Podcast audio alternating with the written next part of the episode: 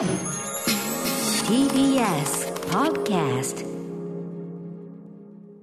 時刻は8時になりました。TBS ラジオキーセーションにお送りしているアフターシックスジャンクションネット局でお聞きの方そしてラジコでお聞きの方もこんばんは。TBS アナウンサー山本貴明と今夜は宇多丸さんも一緒です。はい。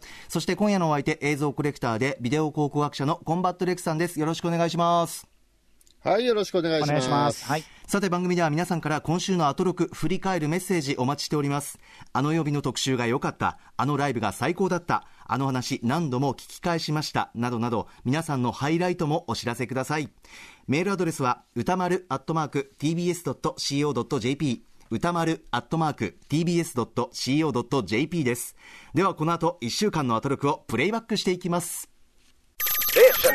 After Six Junction. アトロクフューチャーパストです。この1週間でお送りしてきた情報や聞きどころをまとめて紹介して、過去の放送を聞き返せるラジコのタイムフリー機能や、ポッドキャスト、ラジオクラウドなど、各配信プラットフォームと組み合わせて、新しいラジオの楽しみ方を提唱しています。改めて本日のお相手、コンバット RECさんです。お願いします。はい、よろしくお願いします。ます。はい。 RECさんね。あの、振り返りでわざわざ触れるほどのことでもないんですけど、うんうんあれ、昨日かな？宇内さんとさ、ええ。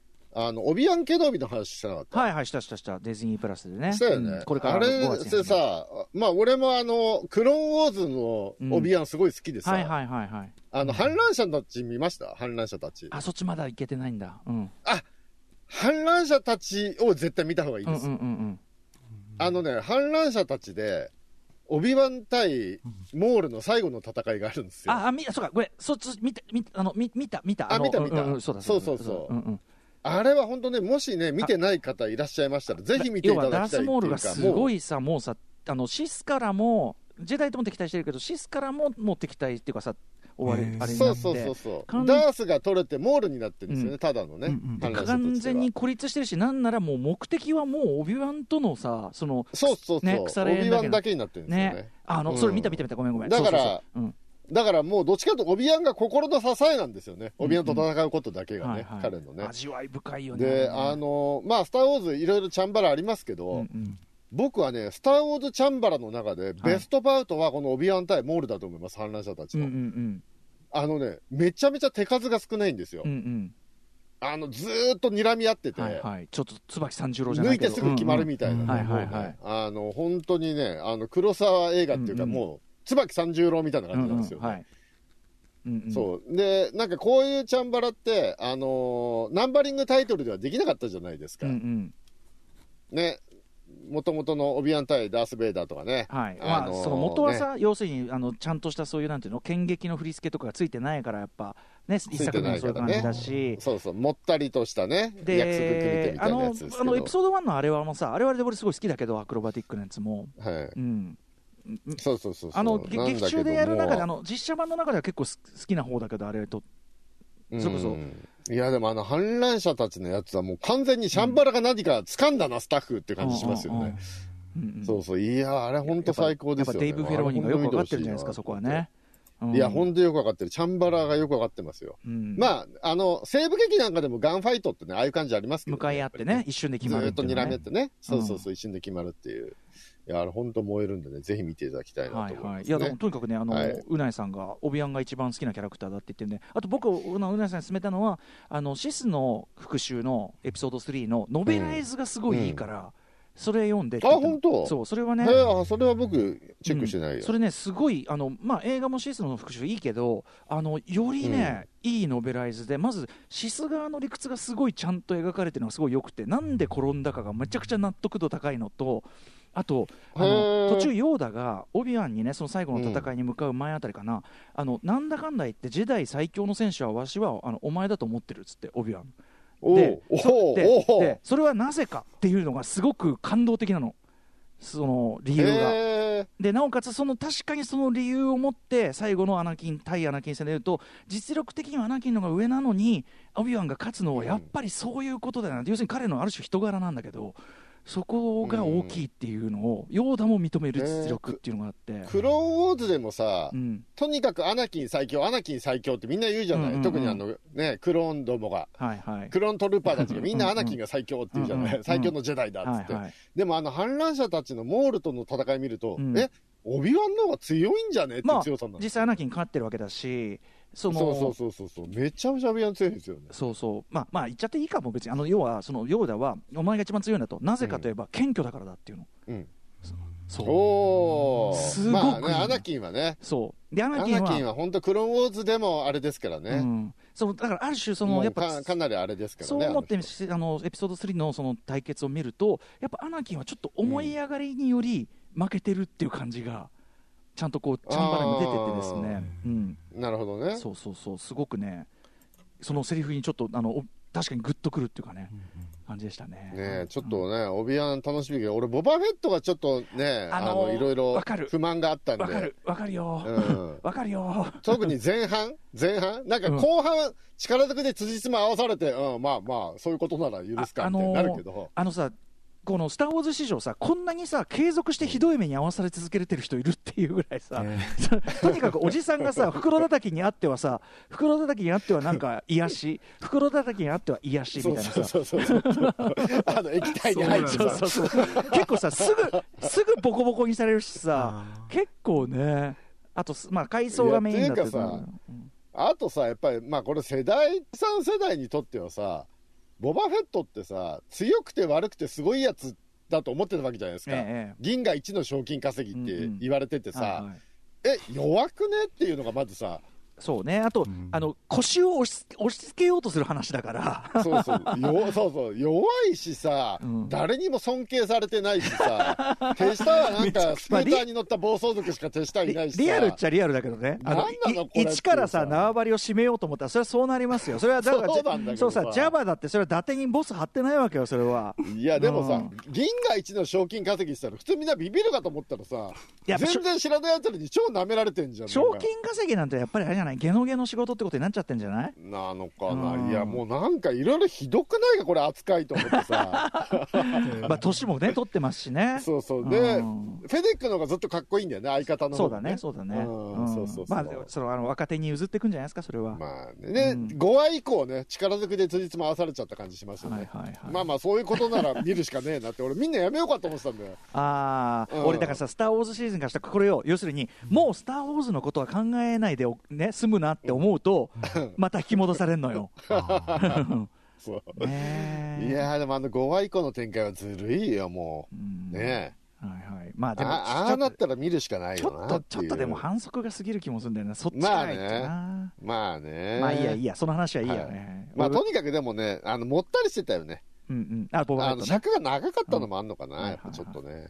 マンダロリアンまあよ、り。うなぽんにはそのだから一連のその CG アニメシリーズのその、うん。あのブデアスモルトの因縁の話もそうね。見てねって。そう反そう反乱者たちの方にもスピンオフしてくんだ。そうまあね。そうでした、まあただクローンウォーズ全部見て反乱者たち見てバッドバッチ見るのすごい大変だけど。今ねあのあれなもう1の年がかりですけど。ディズニープラスであの、うん。あのなんていうの関連エピソードをピックアップしたプレイリストっていうかそれが上がってて。ああそっちだけ見ればいいのか。そうそうそうそう。そういうあまあ確かにそれでもいいかも、ね、親切設計になってます、ううん。ん数がね多いからね。そうですねはい。ありがとうございます。はい。ありがとうございます。俺は。ちょっと俺ブブカであなたが褒められてたよって話の件 したかったんだけどな。あ、レクあさんが本当に？あのほらう。ん森森田君のさ、ん。あのああそうそう。表褒められてたんだけどさなんか後半で20年間何も成長してないとか超ディスられててさそまあぶぶれない男ってことよそれは。いやいや全然そういう。なかったですよなかったですよ。なんかアップデートできてないやつ的になんか 言われててさ。僕僕はブブカって雑誌をアップデートしましたけどあの人は全然できてない的な感じでさ すごい批判しててさいやお前は元がゲノゲだったからだろうって話でさ。それアップデート振り幅で言ったらあなたがもう日本一でしょうよ確かにね。そうだね。してますけど。過去の抹消と言っても過言ではないね。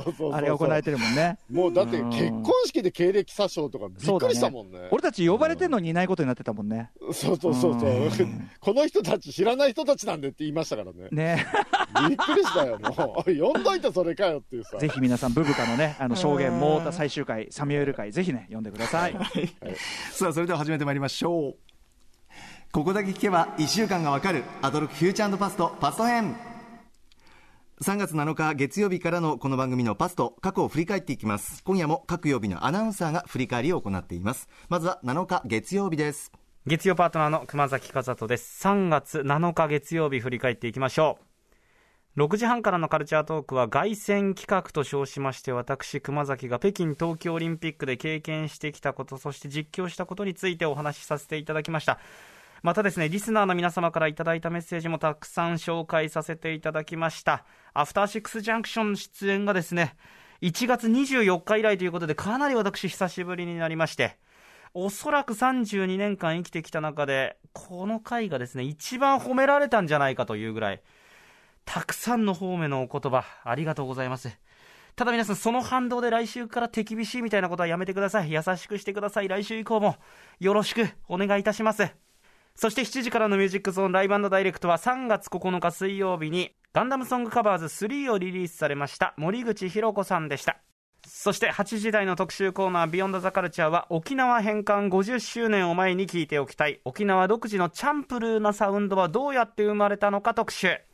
沖縄に移住されアーティストの取材を重ねたという音楽と旅のライター栗本仁さんにお話を伺いましたあの沖縄私あのプロ野球のキャンプなんかで毎年のように行ってバスなんかに乗ってコザの街なんかも見たりするんですけれどもあの街の光景がどのように出来上がっていったのかというのも非常にこう音楽と密接な関係があるというところで歴史的にその辺り紐解いてくれるですね非常に面白い特集でした。沖縄サウンドの発展がこの1時間聞けばかなり分かってくるなという感じがいたします。6週間ぶりのアフターシックスジャンクションアトロク出演でしたけれども3時間あっという間でした。そしてあと6はですね私熊崎にとってやっぱりホームだなという感じがしましたので皆様今後とも温かくお聞きいただければと思います。そして私熊崎の今週おすすめのグラビア志田琥珀さんをご紹介しました。あの以前ご紹介しました志田ねねさんという方の妹なんですけれども実はですねスーパー戦隊シリーズ46作目「アバタロー戦隊ドンブラザーズ」のヒロイン役としてもこれからどんどん活躍の幅を広げていきますので、ぜひご注目いただけたらと思います。志田琥珀さんのプレイボーイの表紙にも抜擢されましたので、そちらの方も注目してください。はい、月曜日でございます。レクさん。はい、あのね、アバタロー戦隊、ドンブラザーズ、第1話ね、ね先週始まりまして、見ましたけども、ね、家族で見てて、全員で真剣に見たんですけど、全然意味がわからないっていう。まだわ、ね、ちょっとね。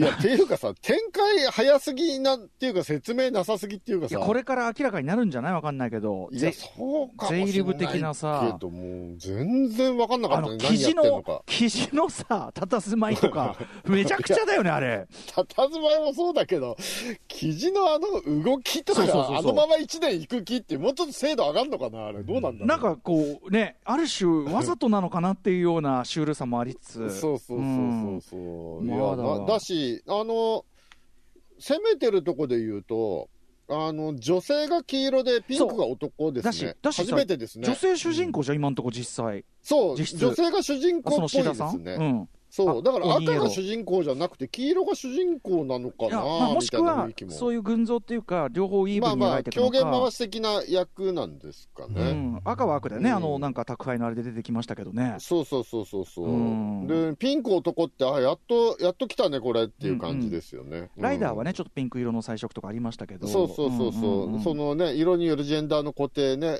だいぶなくそうっていうことなんですかね、うんうん、今回でね。いや、ちょっとまだ1回目は。いやでも意味全然分かんなかったな。まあ、でもハイテンションなのは伝わってきた、すごい。そうだね。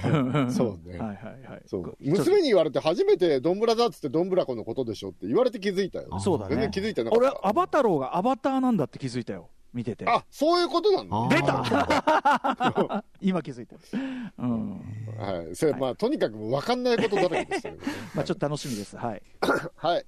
はい、そして月曜日、まあ、18時オープニングから18時半、クマスの特集に至るまで、まあ、基本的にはほぼほぼクマスお帰りなさいと、あなたは五輪すごかったですね、話っていう感じでございましたけど、うん、ね、あの、凄さが、彼がどうすごかったかは18時半からのね、北京冬季五輪体験記を聞いていただくっていう感じなんですけれども、ちょっと熊崎アナはなんか変わりましたね。あ、やっぱそう。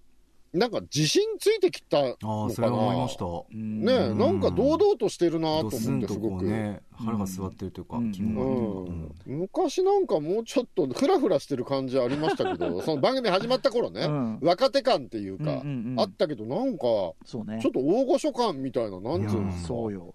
いやなんか実況アナとして実績を積み上げて、なんかすごいなんか大物感出てきたな。大きい大会で実況のお仕事を終えた後は必ずちょっとだけやっぱたくましくなって帰ってくる感じがありましたけどうん。今回はひときいやわ、今回すごい感じましたね、うん。それを。ううん。ん。はい、いや、でも歌丸さんとかもたびたび言ってますけど、よくその、今まで全然見てなかったスポーツの実況できるなっていう。本当だね何やってんのかなんて分かんないじゃないですか、スピード感あら。もう勉るから。強するんでしょうよ本当にね。ね。えうん。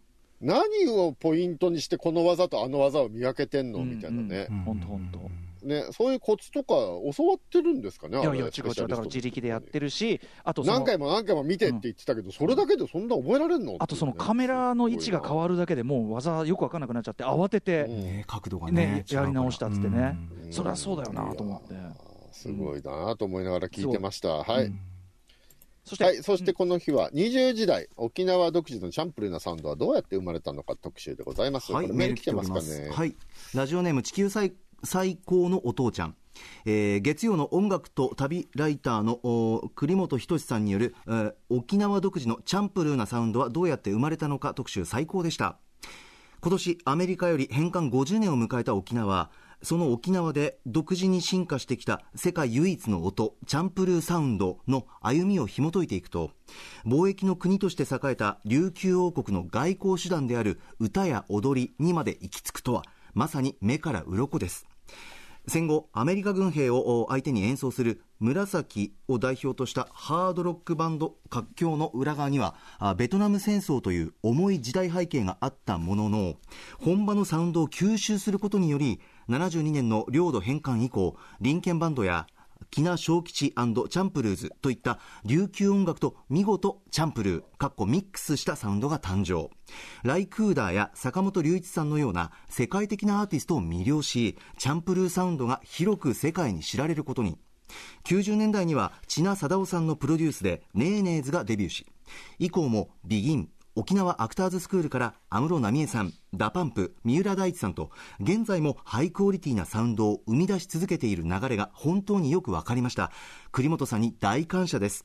沖縄の歴史的背景には本当に辛い時代があったこととは思いますがだからこそ寛容で懐の大きい沖縄ならではの素晴らしい音楽が生まれたことを改めて知ることができた最高の特集でしたというメールいただきました。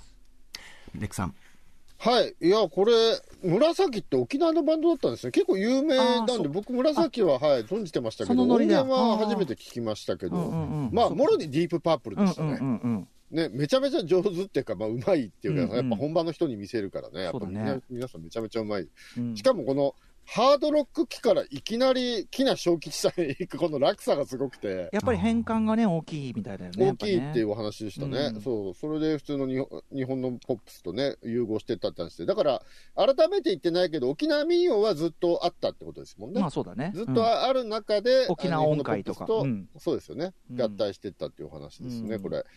だからもうそこ以降の流れっていうのは、我々のなんとなく知ってる流れですよね。うん。でもなんかこのだから、変換による劇的な変化が結構聞いててびっくりしましたね。そうだね。あとやっぱり外交手段として芸能音楽を常に発達させてきたは、うん。やっぱあの場所にある地政学的な意味っていうかな重みでもあるけども、うん。あのああそうかって思ってなんかこう陽気な沖縄の人みたいな感じがあるけどやっぱりそこをちょっとなんていうの歴史的ななんていうの背景があるなみたいなねなんかそうですね。ね、歌丸さん何回かアクターズスクール差し込んでましたけどね。ええ。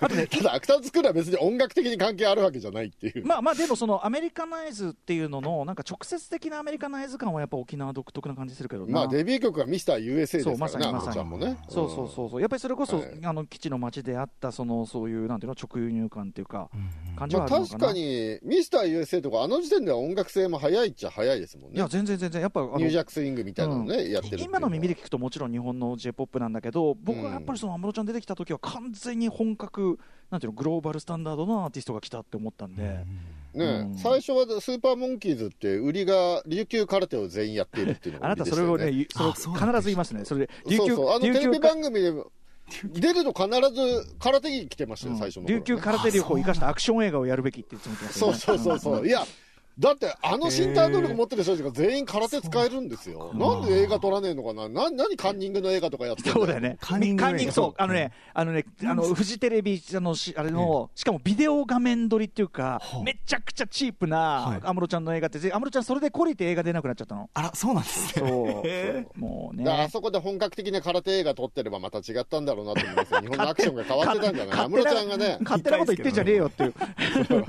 あとね、ちょっと曲集の中で僕、あの、寄山澄子さんというね、そのジャズシンガーですごくもう大物でっていう、で、サウスバンドという森田さんの映画に出てて、ああ、あの、森田清水全映画に書かなきゃなんて言ってたけど、ちゃんと、あの、三沢さん、あの、ジャズピアニストでもあるんで、ちゃんとその件は、三沢さんががっつりフォローしてました。失礼いたしました。あさすがで。そうですかはいはい。なるほど。ちなみに僕、中野区在住なんですけど、中野区ってね、あの、沖縄県人会の本部があるんですよ。うんうんうん。東京本部が。なんか関係で、中野区はね、あの、沖縄料理店がめちゃめちゃ多かったりとか、お祭りも沖縄のお祭りがあるんですよ。へえ、あ、そうなんだ。で、あと、小学校の、娘の小学校の運動会の出し物もエイサーとかだったりとかあ、そうなんだ。沖縄とすごいつながりが深い区で、なだから沖縄音階を耳にする機会めちゃめちゃ多いんですよ。なんかさ、そういえばさ、沖縄料理屋飲みに行ったね、なんか。さ、行ったっけ、うん、あの、行ったよ。そうそういっつぱいあるんだよね。うん、つわこちゃんと行った気がする。そうそうそうそう、うんうんうんたくさんあるんですよ。はいちょっとでも沖縄音階にどんな特徴があるのかって、ちょっとね、あの我々でも聞いてわかるじゃないですか、うんうん学理的にどんな特徴があるのかとかもね、ちょっと聞いてみたいなって感じがしますね、しかもそれが非常にワールドミュージック的なね、注目を受けたっていうようなね、うんとこもありましたもんね。うんはい。はいはい、ということでいろんな音楽流れますんでラジコのタイムフリーでぜひ聴いてみてくださいさあ続きましては8日火曜日です火曜パートナーの宇垣美里です。3月8日火曜日、振り返ります。6時半からのカルチャートークは、ラッパーのダース・レイダーさんが登場。去年12月に発売された著書、武器としてのヒップホップについてお話伺いました。7時からのミュージックゾーンライブダイレクトは、シンガーソングライターの小林渡さん。ご自宅で録音したライブ音源を披露してくれました。いやー、あの、MC と歌とのギャップよ。そして、8時台の特集コーナー、 Beyond The Culture は、ストリートカルチャーに多大な影響を与えたユニット、タイニーパンクス特集。アーティストで DJ、プロデューサーの高木完さんと、ライターの荏開津広さんに、タイニーパンクスの功績やその成り立ちなどを伺いました。いやー、なんかいいなー。なんかすっごく楽しそうな時代。流行の最先端を楽しみながら生み出していた、そのパワーみたいなものを感じて、なんだか眩しく思いました。はいそんな火曜日でございます。レクさんいかがでしょはい、まずはこの日18時半、えーダース・レーダーが来たんですけど、そうそう。まあ元気でよかったっていうのがね、まず最初の、ね、本当にね。うん。ね、持病あんのにコロナかかって結構心配してたんですけどね、うん。元気そうでよかったです。よかったはい。本当に。で、これダースの本が出たんですよね。武器としてのヒップホップ。はい。っていうことで、そのヒップホップ的な考え方を社会に接続する試みみたいなね、うんそういう本でございまして、まあこの話してるとね、どうしても先輩の歌丸さんとのそういう話になってくるので、うんあの非常にこれは面白かったですね。ありがとうございます。ただこのテーマなんか30分でやるにはちょっと時間足りないかなって感じがしたから、ね今度がっつりね。そうだね、ちょうんちょ抽象的な話も多くなっちゃって、それをパパッとやるんで、うんちょっとね、あのー分かりづらいところもあったかもしれませんね、まあ、改めてやってもいいかもしれません。はい、なんか伊藤聖光さんとかいろんな人順番に呼んでね、なんかうんそういうその系譜ね特集にしてもいいかもしれない。思想としてのヒップホップでね、やってる人ね、確かに確かに。ちの特集にしてもいいかななんてあー思いながら聞い確かにてました。それはだから、カンちゃん的な、あの高木寛さん的な、そうです、そうね、です。ファッションとしてのとか、スタイルとしてのかっこいいヒップホップっていうのと、精神性、うん思想としてのっていう、両輪だからね、はい確かに確かそうに。そうそうそう。確かに。やってもいいのかななんて思いましたね。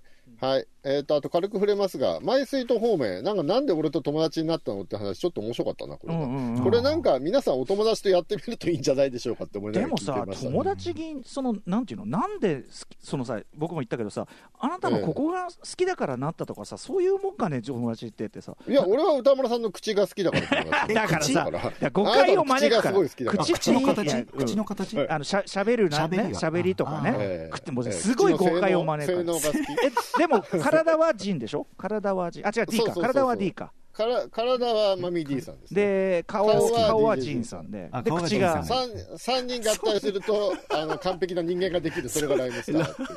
ルックスじゃねえか、マミー D さんに言ったらえ何言ってんのこいつって顔されて。うん。もう二度と二度と二度と口を聞いてもらえないレックであった。いやでも俺はちょっとちゃんと考えたいなと思うのは、うんうん。完璧な人間ができるけど余ったパーツであと2人作れるわけだからバどんな人間ができるのかっていうのをシミュレーションしたいなとは思ってるんですよ。常々の実験じゃん。その完璧ななんかゲッターバンドとしたら、ゲッター2、ゲッター3、2でも号機、3号機も、あー確かに確かに。考えたいなっていう。でもさそのそうゲッター3あたりが実は 実はそこがやっぱ本当に面白いあたりかもしれないよ。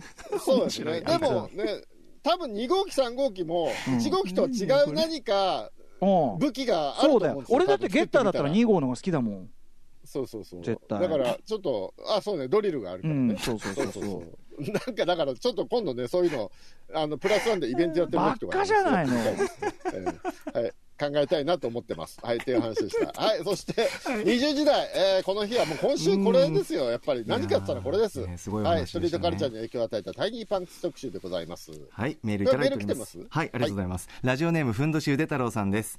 えー今週火曜8時台、高木寛さんと江賀津博さんによるタイニーパンクスに関する特集、とても聞き応えがありました。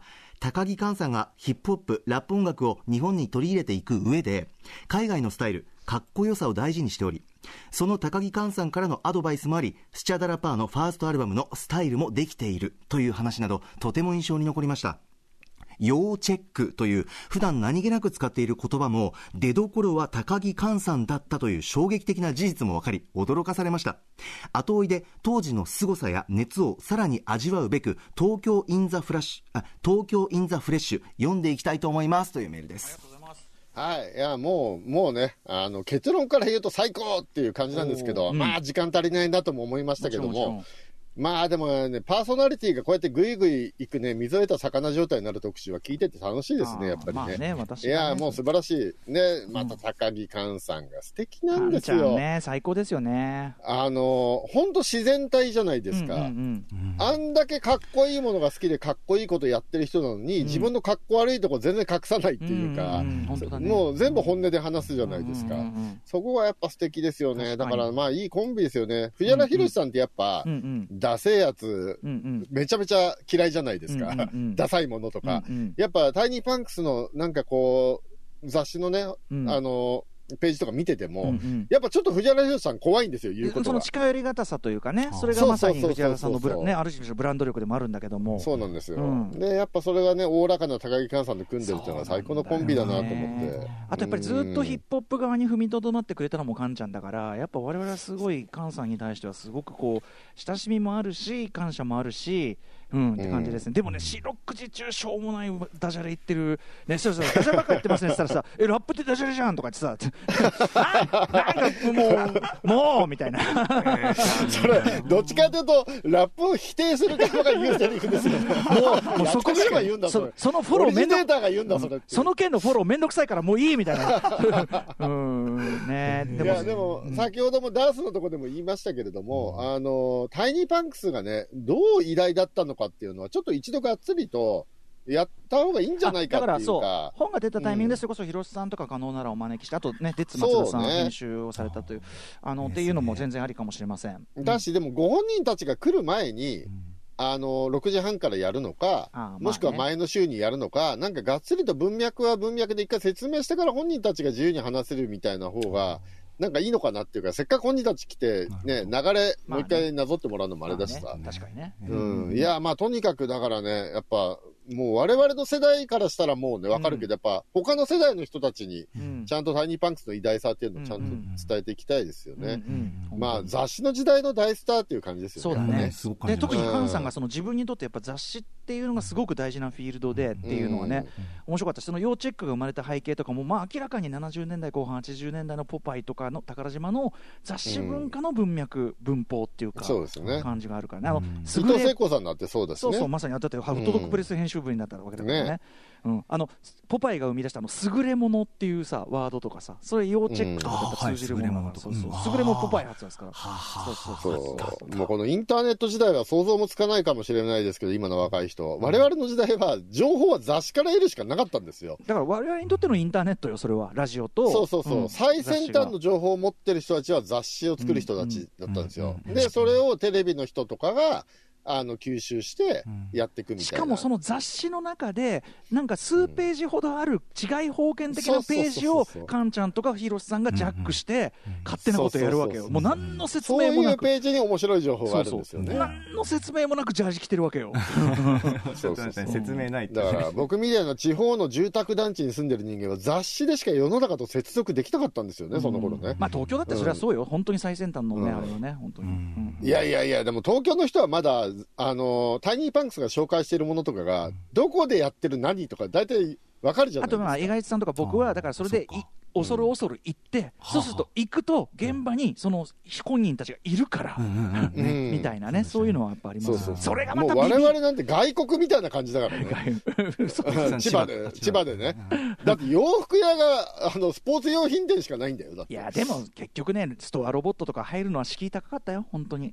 あやっぱ当時はね。怖えって感じだったよ、えーうん、本当にね。いや、本当に、そんな時代の、はいあの、お話でございますというね。はいあの、ぜひ皆さんこれ。でも、聞く前によく知らない人は、なんか、あらかじめタイニーパンクスのことググったりして、ちょっと調べてから聞いた方がより、あの、うん貴重かなさがわかるかもしれないですね、はいこの特集はね。はいはい。楽曲も流れますんで、ぜひこちらの特集は、ラジコのタイムフリーで聞いてみてください。続いて9日水曜日です。水曜パートナーの日々真央子です。3月9日水曜日振り返ります。6時台のカルチャートークは、ドキュメンタリー専門の動画配信サービス、アジアンドキュメンタリーズ代表の坂野悟さんが登場です。今日3月11日金曜日で、東日本大震災からは11年です。震災の記憶を風化させないために見てほしい震災関連のドキュメンタリーご紹介いただきました。そして7時からのミュージックゾーンライブダイレクトは、2月16日にオールタイムベストアルバム、妙齢をリリースされました中村あたるさん登場です。ぜひタイムフリーで聴いてください。そして8時からの特集コーナービヨンドザカルチャーは、悪口を通じて考える言語哲学って一体何なんだ特集。今ちゃんと向き合うべき悪口の正体に迫りながら、まあ、そもそもこの言語哲学とは一体何なのか、どういった考え方なのか、南山大学准教授で最近悪い言語哲学入門を出版されたばかりの泉優さんにお話を伺いました。実はちょうどですね、この悪口というものを毎日浴びる、浴びなきゃいけない中で、まあ、SNS などを通してですね、そういったものを見なきゃいいじゃんと言われるんですけれども、まあ、実際にそれを見ないようにしなきゃと思うことこそが二重に苦しいな、二重苦だな、なんて思っていたタイミングで、今回の特集がありました。あの、泉さんの分析というか、言語哲学を通して、感情だけで悪口を受け止めていたからこそ、辛いな、苦しいな、と感じていたんだな、ということに気がついたんですね。言語哲学として考えて、いい意味に悪口をドライに捉えれば捉えるほど、前よりも悪口に立ち向かっていけるような気がしました。まあ、こういった時代ですから、悪口とうまく付き合わなきゃならない SNS 時代だからこそ、言語哲学を通して何か明るい兆しが見えたような気がします。以上、水曜日でした。うん、水曜日です。レクさんいかがでしょう？はい。まあちょっと時間もしてますんで、えー、ざ、さーっといきますけど、オープニング、歌村さんが梅津和夫店行った話してるの面白いんで、これね、ぜひお時間ある方聞いてくださいという感じと、えー、シアター一期一会、京橋のフィルムセンターに父といった話っていうのは、これは今聞くべき話というか、非常に胸に刺刺さるお話でしたのでね、ちょっとこの戦争の記憶のお話などがありますので、ちょっとこれも皆さんね、聞いてくださいという感じでございます。はい。そして特集20時代、えー、言語哲学のお話ですね。はい。う、えーこれはメールとかないですか？はい、あ来ております。あはい、ラジオネームコーラシェイカーさんです。今週水曜日の悪口を通じて考える言語哲学って一体なんだ？特集の感想を送らせていただきます。我々は何が悪口になるのかと考えたときに、ついつい人の気持ちを基準に考えてしまいがちですが、泉先生は悪口とはランク付けであるというシンプルなルールをもとに、人の気持ちとは全く別の切り口から悪口の構造を読み解いていきます。自虐はどうなの？親しい間での悪口は逆差別って成り立つの？などといった問いを専門用語を使わない平易な表現とシンプルなロジックでもって次々と整理していく様は圧巻でした。普段ならもやもやと曖昧に思い悩んでしまいがちな問いばかりでしたが泉先生が考えるための道筋を示してくださったおかげで問題の形が今までよりも明確になったように思います。今回教えていただいたことはむやみに悪口を言ってしまわないための強力な助けになりそうです。また後半の言葉のトリックの解説では官僚が政権にとって都合の悪い文書の開示を求められた際にないではなく見当たらないという表現を使っていたことを思い出しましたというメールです。い。いや、これね、まず僕、不勉強で言語哲学という学問があること自体よく知らなかったんですけど。も、僕らもですよ、ね。うん。ね、悪口はランク付け、序列を作るものだっていうお話で、ね、なんかこう、まあ、その SNS 上とかね、ネット上の悪口だけじゃなくて、こう、権威勾配とか、ハラスメントの話とかはい。にも通じるものがありつつ、うん。なんかヒントがたくさん詰まってるんだけど、じゃあ具体的にどうすればいいかはちょっとわかんなくて、これはもう、おのおの、これを聞いて考えていくしかないのかなっていう答えをね出すのは多分哲学じゃないから。そうですよね。ね。うん。何かを糾弾したりする特集じゃないですもんね、うん。その研究をしているというお話ですよね。だし、その考えて、それに言葉とか考え方を与えていくだけで、先ほどひびちょっとひびちゃんだね、ひびちゃんと思ったけど、あの自分の心がちょっと楽になったみたいな、そういう方もうん。いらっしゃる、あのうん。詳しくはだから泉さんのね、あの新書で出てるんで、あの悪い言語哲学入門、こちらをさらに読んでいただくといいかなと思いますけどね。これでも聞いてたらさ、え、でも待ってよ、方面も実は序列を作るんじゃないかとか考えちゃったりとか、褒め言葉を、ああげんのはいいんじゃない、あげるのはいいのか、うん。そりゃそうじゃない？でも嫌な褒め方ってあるじゃん、上から見てる。あいやそうだから、うん。あのさっきの日比さんが中で言ってた、その日比ちゃんって悩みなさそうだよねは、その言い方によっては、明るいっていうような褒めに取れるようにしといて、実はディスみたいなね、そういうことあるかとかさもしれないね。、お前も成長したじゃんみたいな褒め方とかさ、これ序列作ってる嫌な感じだよね、確かにこれ確かに、ね。あととかね、レックさんは20年間変わりない、僕はこんなに変わったのにみたいなね、言い方もそうですよね。ぼ僕たちはまあ、のそれ言ったら、あなたのあいつはデリカシーがないとか、私はデリカシーがある人間ですよと言っているようなね。それはでもさ、いや、だからそれは、その、の僕とレックさんの間に、その権力、ね。あの水平関係があるから、いいんだっていうことですよ。うん。うんうんうん。なるほどね。それがあればいいのかそれいいのかな？いいのかな？いいのかな？どうなんだろうな、そうそう。これもともと先週の予告の時点では、うん。あんたバカ悪口なのかって、すごいキャッチーなタイトルついてて、うんうんうん。結局あんたババカは悪口なのかどうかっていうのをねあんたバカは、いや、だからでも、もそれはちゃんとあの、なんかあれで言うならば、そのアスカとそのシンジ君の関係性、最初は本当にバカにして言ってたかもしれないけど、うん。どんどんその関係性が平行になってくるから、最終的には試合の情を示す多分ワードになってってるという解釈になる。まあ視聴者的にはご褒美じゃないですか。もう、アスカにみんなあんたバカ言われたくてしょうがないみたいな感じで見てますね。まあそういう、ね。そういうのあるかもしれないね。うんうんまあだから、あのそういうなんあじゃあその力関係によって変わるというかね、そういう話ですよ。なるほど。はい。はいぜひ皆さんも聞いて考えてみてください。ね、考えるきっかけになりますね。さあ、続きましては10日木曜日です。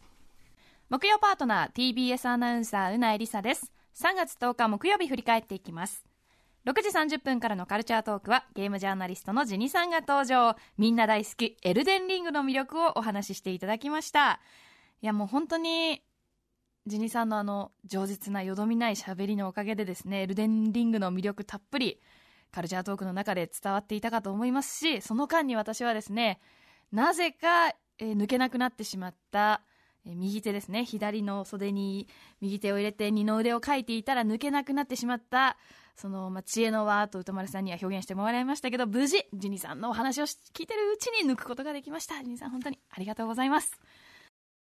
そして7時からの「ミュージックゾーンライブダイレクトは TRF のリーダーで盛り上げ番長番組月1レギュラーの d j k o さんが登場。90年代渋谷のクラブのサブフロアミックスをお送りしていただきました。そして8時台の特集コーナー「 Beyond The Culture はゲームのアクセシビリティ最前線報告2022年春。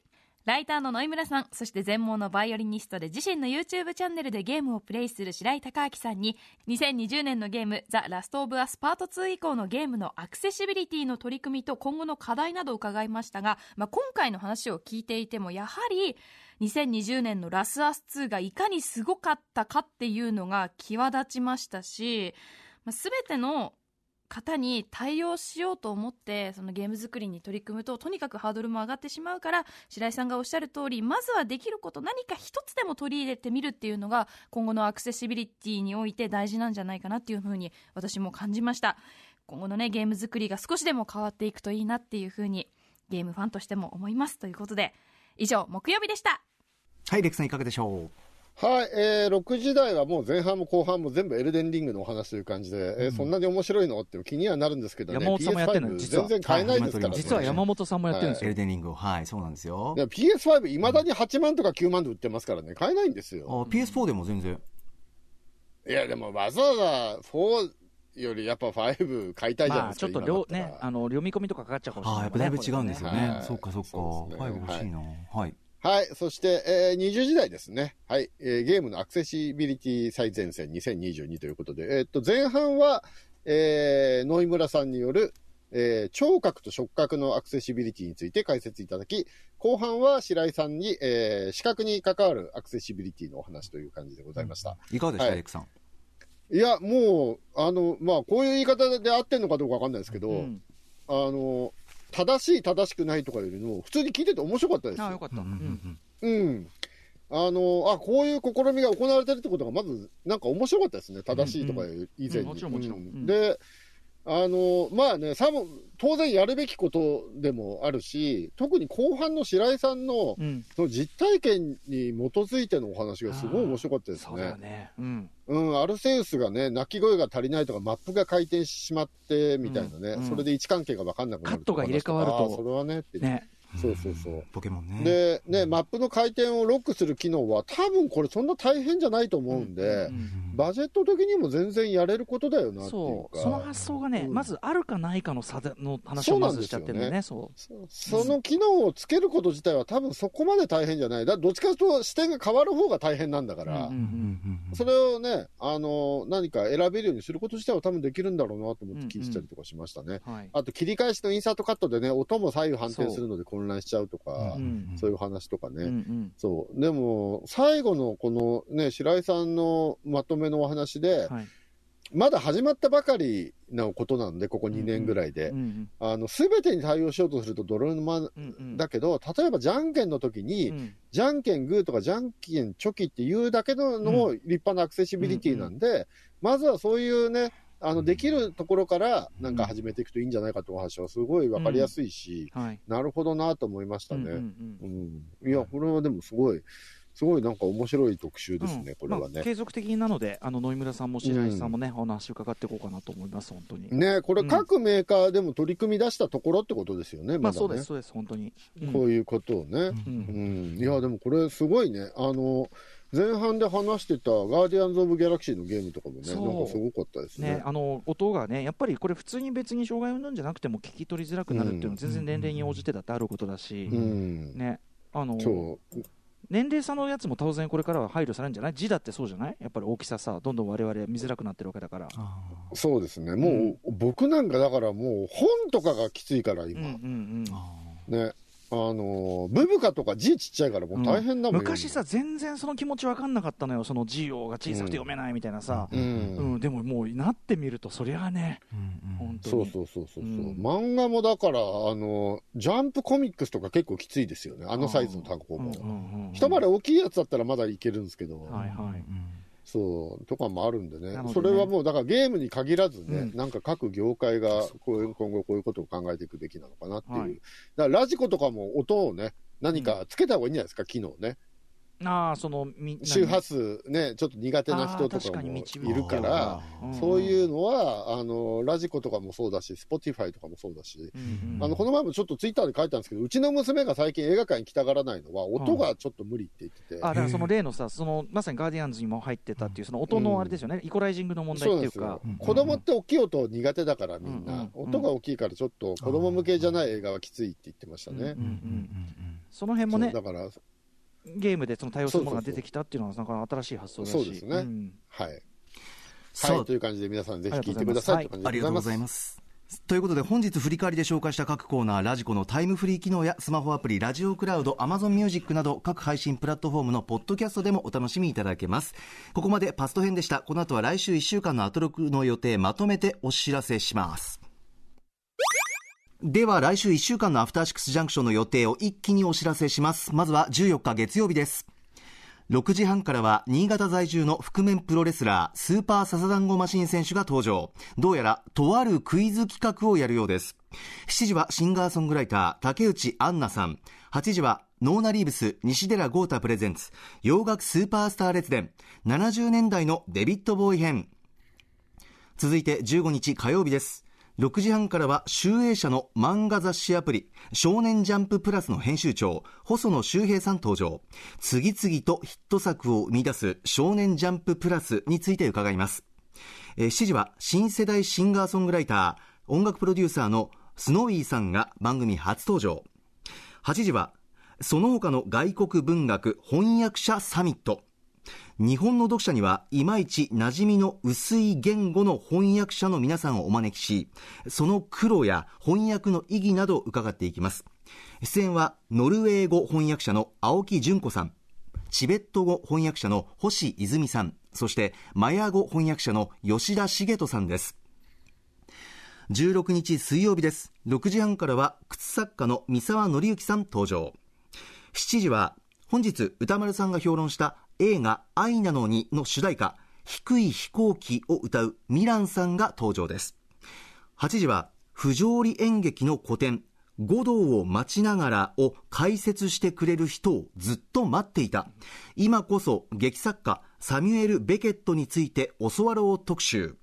解説は早稲田大学演劇博物館館長でベケットの研究者としても知られる岡室美奈子さんです。17日木曜日です。この日はうないりさアナウンサーがお休みで私山本貴明が代わりに担当します。6時半からは対戦格闘ゲームが専門のライター解説者のはめこさん登場。7時はライブダイレクトコーナーの元締め DJ ミッツィ申し訳さんが DJ シティポップ名義で送るデスシティポップミックス第2弾です。そして8時は知れば映画がもっと好きになる映画ポスターコレクターの世界特集 by 井上義和さん。そしてこの日のオープニングでは25日金曜日のムービーウォッチメンの課題映画を決めるムービーガチャ回します。そして18日金曜日です。この日は特別番組を放送するため TBS ラジオでの放送はお休みですが夜8時からのみネット局ではアトロクを放送します。来週もコンバット REC さん来ていただきましてこれまで皆様から送っていただいた企画かっこフューチャーメールを実際に行っていこうと思います。この時間で。実施する企画は後日番組公式ツイッターで発表します。そして引き続きアトロクでやってほしい企画フューチャーメール大募集です。